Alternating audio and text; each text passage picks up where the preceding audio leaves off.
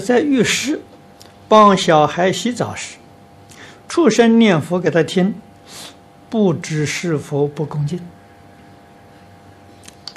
是不恭敬啊！出口念佛是不恭敬，在这个浴室里面。可是有方法，现在有念佛机啊，念佛机放在门外呀、啊，你里面可以听到啊，这样就很好啊。